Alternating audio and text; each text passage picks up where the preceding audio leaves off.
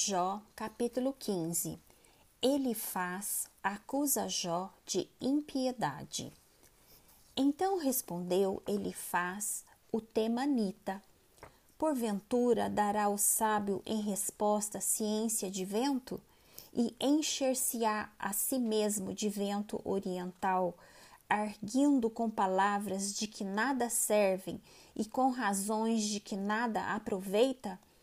Tornas vão o temor de Deus e diminuis a devoção a Ele devida, pois a tua iniquidade ensina a tua boca, e tu escolhestes a língua dos astutos.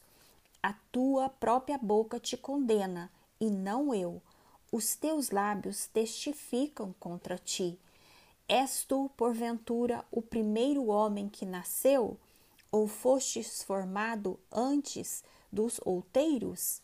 Ou ouviste o secreto conselho de Deus e a ti só limitastes a sabedoria?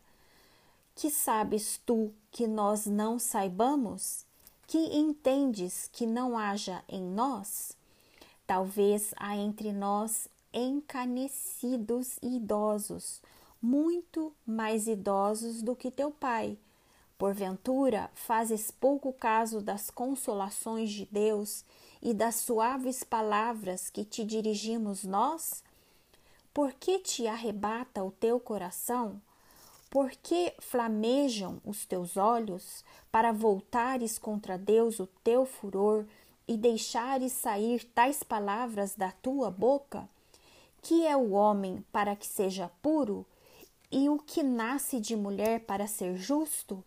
Eis que Deus não confia nem nos seus santos, nem os céus são puros aos seus olhos, quanto menos o homem que é abominável e corrupto, que bebe e iniquidade como a água.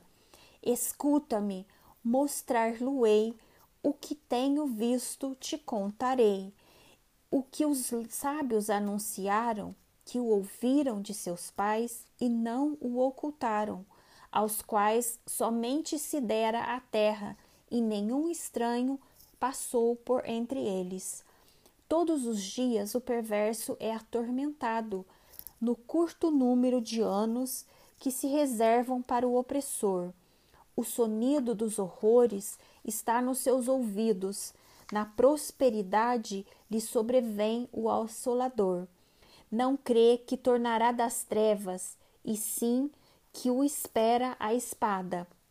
Por pão anda vagueando, dizendo: Onde está? Bem sabe que o dia das trevas lhe está preparado à mão.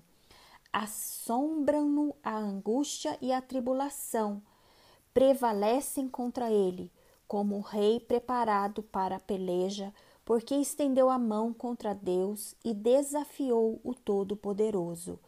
Arremete contra ele obstinadamente, atrás da grossura dos seus escudos, porquanto cobriu o rosto com a sua gordura e criou enxúndiadas nas ilhargas.